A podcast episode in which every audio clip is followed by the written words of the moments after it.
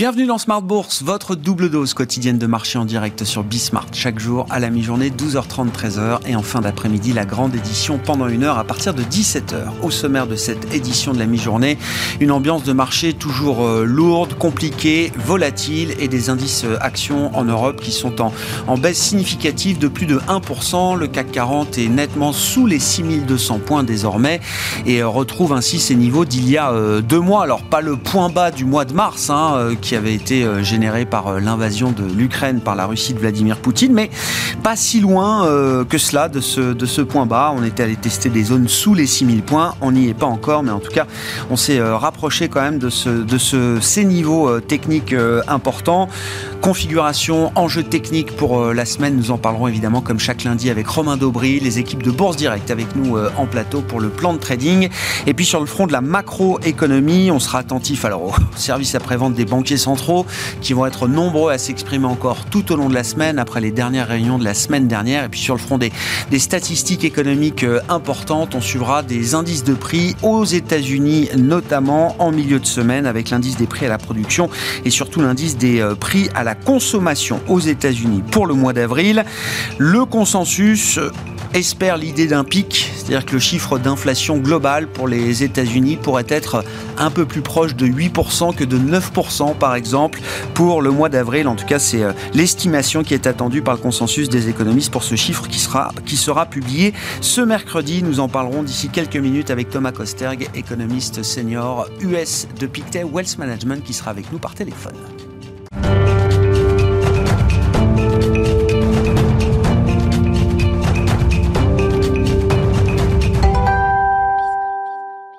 Et c'est une baisse assez marquée pour les indices européens à mi-séance en ce début de semaine. Les infos clés du jour avec Alix Nguyen. Le repli se poursuit à Paris après euh, le recul de 4,2% la semaine dernière.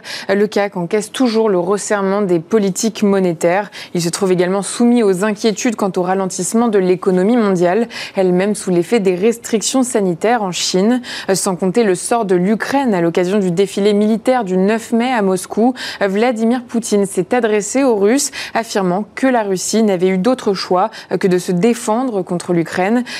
Que les leaders des pays du G7 se sont engagés dimanche à s'orienter progressivement vers un embargo sur le pétrole russe, rejoignant de ce fait les propositions de la présidente de la Commission européenne, Ursula von der Leyen. On retient en revanche que la Hongrie refuse cette proposition. Total Energy plie dans le siège du repli du baril de Brent.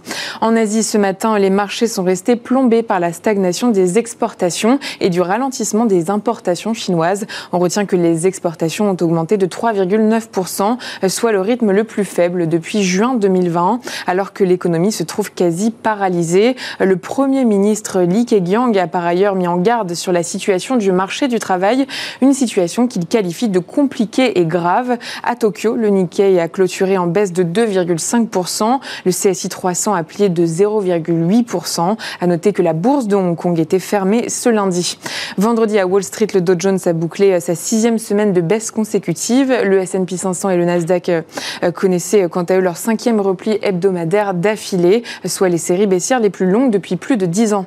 Cette semaine, il sera à nouveau question d'inflation avec la publication mercredi de l'indice des prix à la consommation d'avril aux États-Unis. À noter que plusieurs responsables de la Fed doivent s'exprimer. On attend aussi les déclarations de Joe Biden quant à l'inflation mardi.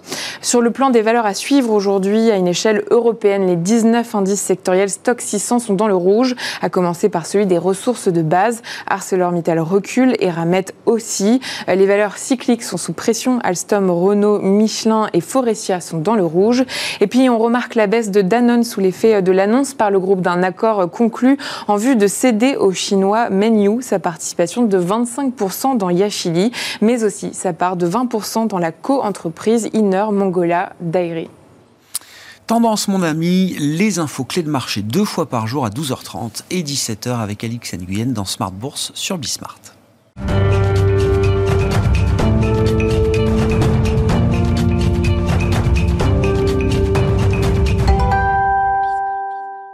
Et des marchés qui restent très volatiles et nerveux en ce début de mois de mai. Le plan de trading, les enjeux techniques de la semaine, chaque lundi à la mi-journée dans Smart Bourse, avec les équipes de Bourse Direct et Romain Daubry qui est à mes côtés en plateau. Bonjour et bienvenue Romain. Bonjour Grégoire. Effectivement, mais si on prend d'ailleurs l'indice américain euh, S&P 500 comme euh, référence, c'est assez emblématique de ce qu'on a connu la semaine dernière. C'est un effet montagne russe très très important, énormément de volatilité, mais au final, on va le voir sur le graphique que vous présentez, euh, Romain.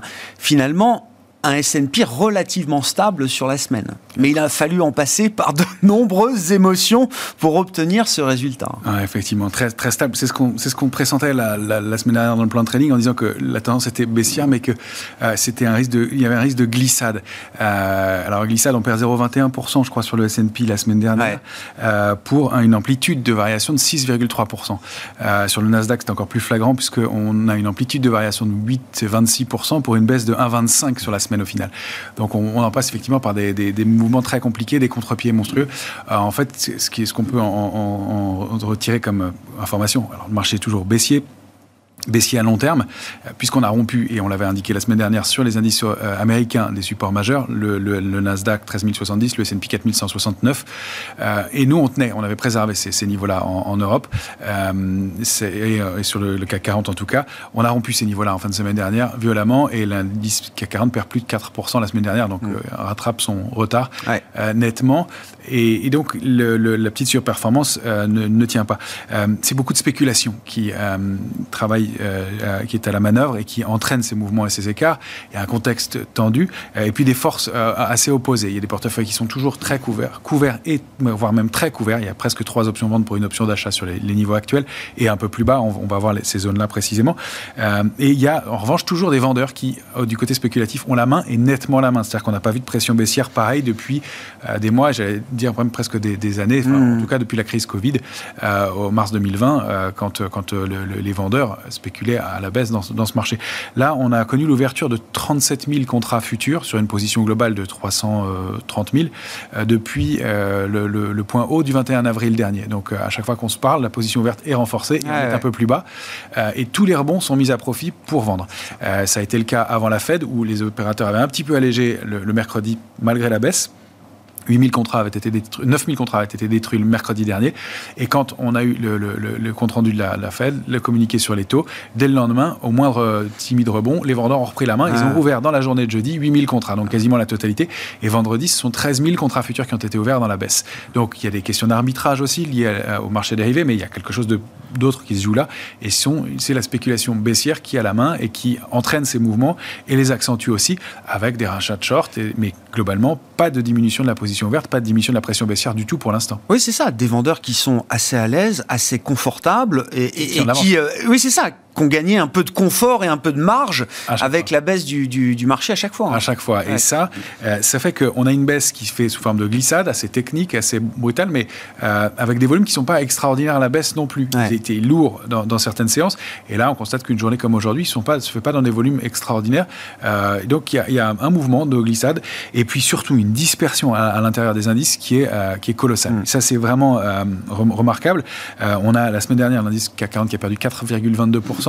Total monte de 7,15% dans une amplitude qui est relativement raisonnable. Alstom euh, aussi, valeur oubliée, c'est aussi intéressant, prend 5,73%, tandis que toutes les valeurs du luxe, les quatre euh, mmh. valeurs du luxe du, mmh. CAC 40, perdent entre 9 et 12% sur la semaine. Euh, donc, il y, a, en regardant l'indice, on perd, on, perd 4%, mais il y a quelque chose de fort qui se passe et il y a plus de, de,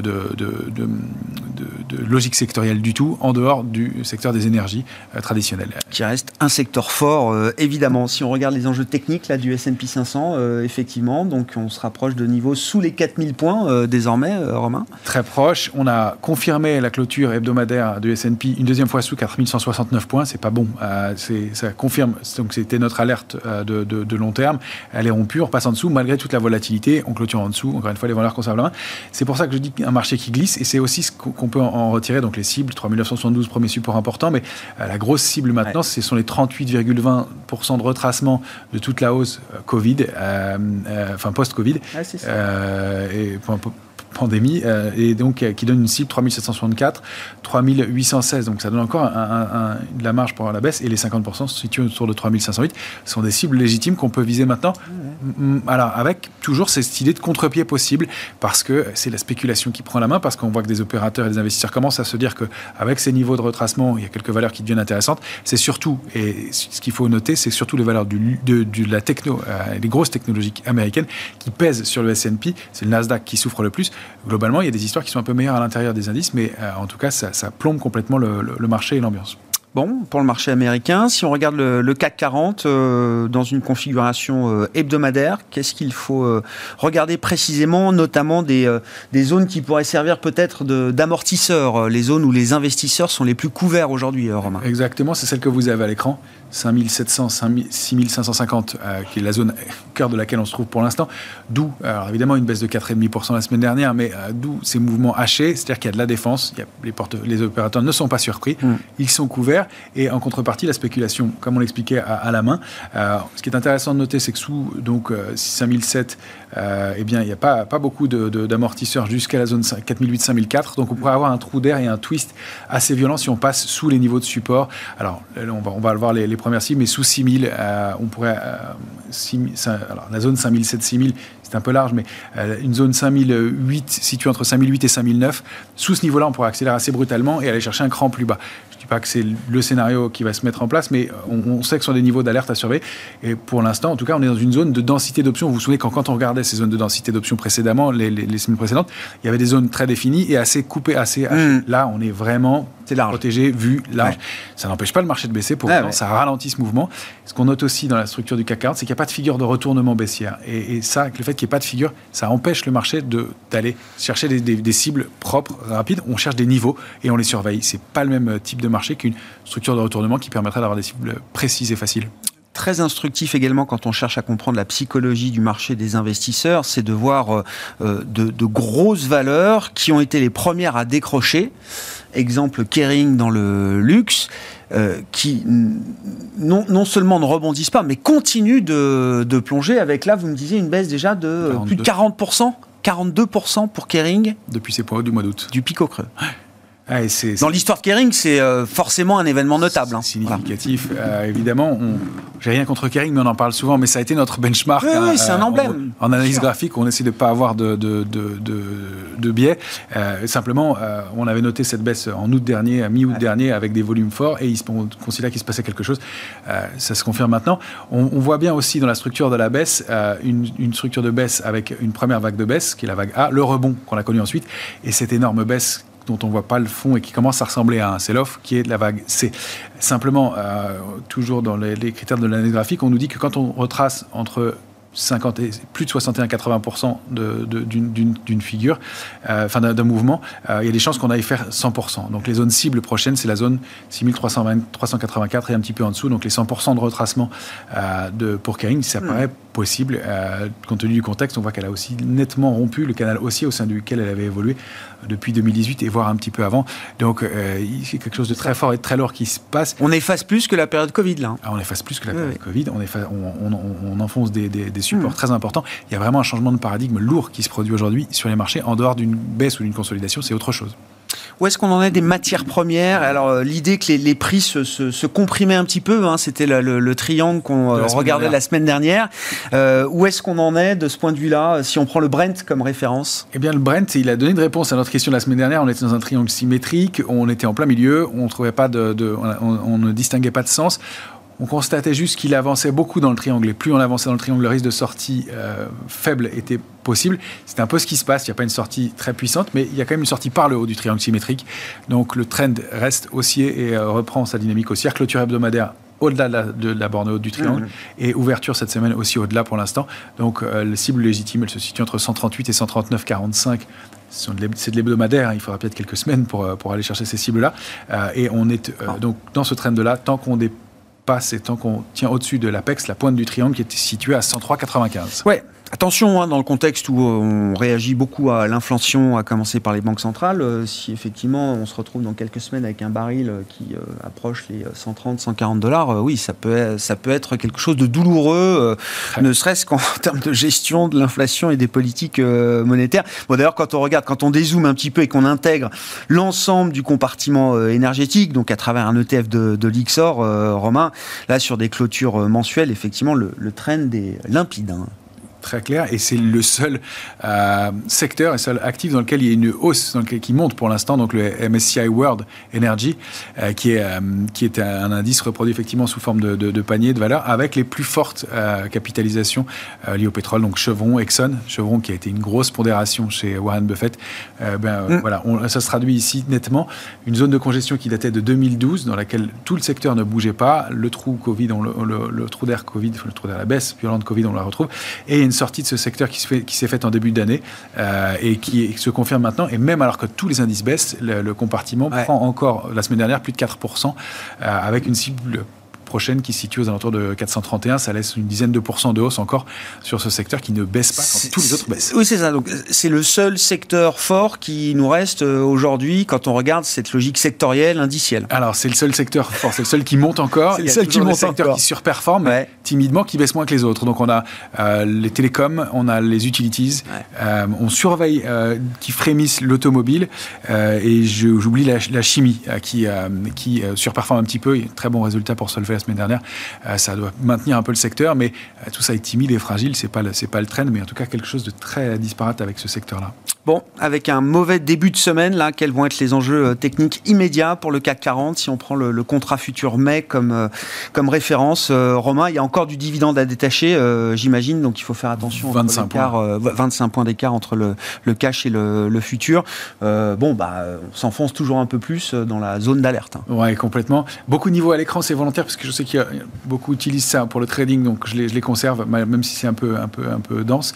Mais euh, voilà, on était dans un canal baissier euh, la tendance était baissière, elle l'est depuis longtemps.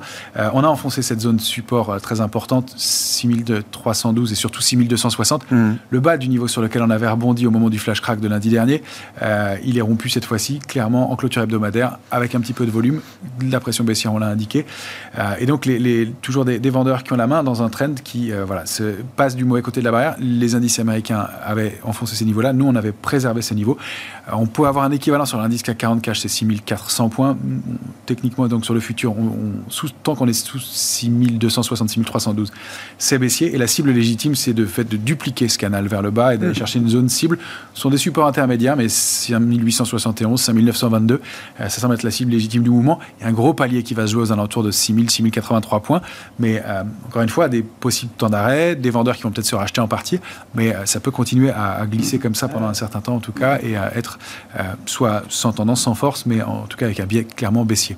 Oui, c'est ça. Au-delà des vibrations, des euh, heures euh, quotidiens de marché, oui, on est quand même dans un sens qui est celui de la baisse euh, pour l'instant et des vendeurs qui ont la main et qui sont confortables, on va dire, avec leur position vendeuse depuis qu'ils ont repris la main. Très avec trois, trois niveaux clés 6680, 6548 et 6490 sont les niveaux contre lesquels ils ont revendu systématiquement et pour lesquels ils ont qui seront clés dans un éventuel rebond et ils sont loin d'être sous pression. Merci beaucoup Romain. Romain Debré avec nous chaque lundi à 12h30 pour les enjeux techniques de la semaine. Le plan de trading avec Bourse Direct.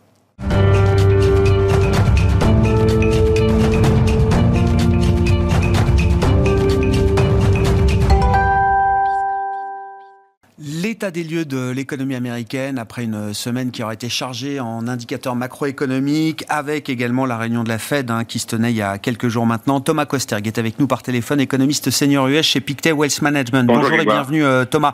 Effectivement, c'est le constat qu'on fait un peu tous, euh, euh, les économistes et les participants de marché. Les enquêtes, les indicateurs avancés de sentiment, de morale aux États-Unis commencent à se dégrader, quand bien même les niveaux absolus sur les ISM par exemple restent tout à fait corrects et tout à fait décent. Et puis, on a eu les nouvelles sur le marché du travail qui montrent là aussi quand même encore une forme de solidité euh, de la job machine euh, américaine. On était à 3,6% de taux de chômage toujours aux États-Unis, euh, Thomas. Oui, tout à fait. Hein. Donc, c'est vrai que le marché de l'emploi est de, par nature un indicateur retardé hein, du cycle économique, mais en effet, il montre une, vigueur continue, effet, effet, 428 000 créations de postes, le même taux que, le mois précédent, taux de chômage à 3,6%. Donc c'est un marché de l'emploi qui se porte euh, très bien. À noter néanmoins que si on regarde vraiment au microscope, on pourra noter qu'il y a peut-être le début du décru sur les salaires. Hein. Donc les salaires avaient vraiment fortement progressé aux États-Unis, mais il semblerait qu'on aille potentiellement sur un point pivot, donc ça sera surveillé dans les prochains mois.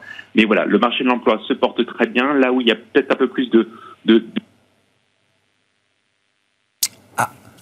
Petit souci de liaison avec euh, Thomas, oui effectivement. Bon, le chiffre d'emploi, c'était le, gros chiffre de, vendredi et effectivement Thomas le notait sur les salaires euh, en progression mensuelle. On voit un petit ralentissement de la progression euh, mensuelle des, salaires. C'est peut-être un, signal important sur l'idée d'un pic inflation, hein, que ce soit sur l'inflation globale ou l'inflation sous-jacente aux États-Unis. On aura d'ailleurs une mise à jour de l'indice de prix CPI aux États-Unis ce mercredi pour le, mois d'avril. Pardon Thomas, on vous a perdu ou effectivement vous notiez une, légère décélération peut-être de la progression mensuelle des salaires euh, aux États-Unis qui est encore à confirmer sur les prochains mois, j'imagine.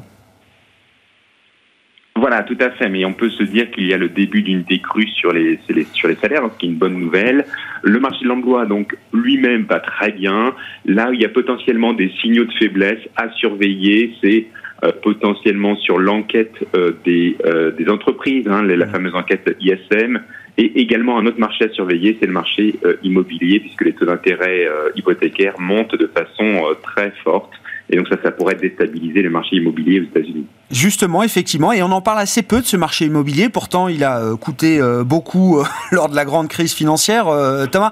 Donc évidemment, c'est le marché que la Fed surveille. Je ne veux pas dire qu'elle regarde pas le Nasdaq, mais c'est pas le Nasdaq qui dicte la politique monétaire de la Réserve fédérale américaine, en tout cas pas en priorité. Sur, sur l'immobilier, comment l'équation évolue-t-elle selon vous, Thomas? Est-ce qu'on est encore dans une dynamique très forte, booming, ou est-ce qu'on constate déjà les prémices d'un refroidissement du marché immobilier, ce qui fait partie des objectifs de la Réserve fédérale américaine? Tout à fait, tout à fait. Alors, alors, j'ai envie une bonne et une mauvaise nouvelle. La bonne nouvelle de la de la Réserve fédérale, c'est qu'elle ne regarde, euh, elle a dit qu'elle ne, ciblait pas le marché action. Hein. Donc, on n'est pas comme dans le même format qu'en mai 2000 où Alan Greenspan voulait cibler le marché action et faire baisser le marché action. Euh, mais la mauvaise nouvelle, c'est que la Fed potentiellement veut faire ralentir le marché de l'emploi et potentiellement de façon assez forte, euh, puisqu'elle veut faire baisser les salaires et éviter une boucle prix prix salaire. Donc il y a quand même une une, une volonté de la Fed de faire ralentir ce marché de l'emploi avec les risques qu'on connaît, c'est le risque d'aller trop fort puisque la politique monétaire est un instrument euh, très brutal. Hein. On on fait pas de la dentelle avec de la politique monétaire. Et sur l'immobilier, euh, Thomas, oui, effectivement, avec le, niveau de, taux de refinancement qu'on a atteint, il faut déjà imaginer un, ralentissement euh, inévitable. Est-ce que ça peut, euh, est-ce que, je sais pas, l'illusion peut encore perdurer un certain temps chez les acheteurs de biens immobiliers aujourd'hui aux États-Unis? Alors le, problème, c'est que les enquêtes, notamment de ce qui ce qu'on appelle l'accessibilité, hein, en anglais housing affordability, euh, sont en train de, montrer une très forte très forte baisse. Ce qui s'est passé, c'est que le prix des maisons a fortement augmenté et maintenant c'est les prix des, emprunts hypothécaires. Et donc c'est un peu euh, double double effet hein, sur le marché immobilier. Je pense qu'il est fort à penser qu'on va avoir un ralentissement assez prononcé du marché immobilier. On le voit déjà hein, sur la demande de prêts hypothécaires qui est en chute libre. Donc le marché immobilier américain risque en effet d'avoir un été très difficile. Maintenant, je pense qu'en effet, la, la, Fed, la Réserve fédérale, risque de regarder ailleurs. elle regardera plutôt le marché de l'emploi. Euh, c'est peut-être peut-être malheureux parce qu'on sait que le marché immobilier américain, alors certes, c'est une faible part du, PIB, hein, 4%, mais en fait, il y a des effets d'entraînement dans le reste de l'économie. Donc ça reste un, un, un, marché majeur et donc là, il ne faudrait pas que la Fed euh, ne, ne, ne, soit n'ignore trop en fait le marché hypothécaire et, et, le marché immobilier parce que ça peut être une, une, une épée de Damoclès sur l'économie américaine. Vous restez convaincu, Thomas, que le, quand le marché du travail sera moins euh, dynamique, voire on verra peut-être euh, des signaux de, renversement. Vous êtes toujours convaincu que la, conversation euh, entre la Réserve fédérale et les marchés évoluera et que le focus premier de la Fed, à un moment, ne sera plus seulement l'inflation? En effet, hein, je pense qu'il y aura un pivot après l'été, parce qu'après l'été, on aura, à mon avis, un peu plus de données économiques qui montrent un ralentissement. Et, et, et je pense que l'ADN, finalement, l'ADN de la Fed, l'ADN profond, c'est éviter la récession, éviter une crise bancaire euh, et euh, prolonger le cycle économique. Pour moi, c'est mon interprétation de l'ADN de la Fed et euh, cet ADN prévaudra. Euh, surtout que, voilà, à mon avis, la Fed n'est quand même pas prête à envoyer l'économie américaine en récession euh, juste pour faire baisser le salaire, l'inflation et les salaires. Surtout que l'inflation, encore une fois, a beaucoup de composantes qui sont euh, qui sont temporaires. Et je rappelle aussi qu'il y a beaucoup moins de, de, de, de support budgétaire dans l'économie américaine. Le support budgétaire euh, faisait 3, pour, 3, 3 points hein, de pourcentage de, de, de l'inflation aux États-Unis. Or voilà, il y a plus de support budgétaire euh, et il y a des, des, des goulets d'étranglement dans les chaînes de production qui sont en train de se, se résorber. Mm. Donc, et les salaires potentiellement commencent à, à infléchir. Donc, voilà, la situation pourrait être très très différente dans la deuxième moitié de l'année la Fed, alors qui n'est pas une banque centrale comme les autres euh, évidemment, mais qui euh, qui peut éviter de se retrouver dans la situation de la Banque d'Angleterre, par exemple, euh, Thomas, ça n'a échappé à personne, mais c'est vrai que le panorama dressé par la Banque d'Angleterre la semaine dernière était assez effrayant. La BEE monte ses taux, va sans doute continuer de le faire, tout en pronostiquant désormais une économie britannique qui serait en récession l'an prochain. La Fed peut encore éviter de devoir signaler elle-même une, une récession tout en continuant de monter ses taux. Je, pense que l'annonce de la Banque d'Angleterre hein, d'une quasi-récession l'année mmh. prochaine fait quand même l'effet d'une touche froide hein, dans le monde des banques centrales. Euh, alors voilà, le, le, logiciel des banques centrales à l'heure actuelle, c'est euh, resserrement monétaire toutes hein, euh, pour toutes les banques centrales mondiales, y compris la, la Fed. Clairement, l'inflation, c'est le focus, mais il y a quand même cette crainte sous-jacente euh, d'envoyer les économies en récession. Et c'est vrai que la Banque d'Angleterre, je pense que c'est un ce qu'on appelle en anglais un wake-up call, parce qu'il y a quand même des risques de récession euh, qui sont très forts, étant donné tous les vents contraires dans l'économie. Et si on ajoute à ça un resserrement un peu désorganisé, ça peut faire potentiellement flanchir les flancher les économies. Donc ça, c'est la Banque d'Angleterre est, un peu le contraire hein, dans, un, dans un monde de banque centrale où euh, on est euh, resserrement monétaire euh, à, à toute Ouais, effectivement. Et euh, dans ce contexte, on sera attentif alors aux prochaines réunions, mais la prochaine réunion d'une grande banque centrale, c'est celle de la BCE qui se tient le, le 9 juin, donc dans euh, quelques semaines encore. Merci beaucoup euh, Thomas. Thomas Coster qui était avec nous par téléphone, économiste senior US chez Pictet Wealth Management, invité de Smart Bourse à la mi-journée. Voilà pour cette édition. On se retrouve à 17h pour une nouvelle heure ensemble en direct sur Bismart.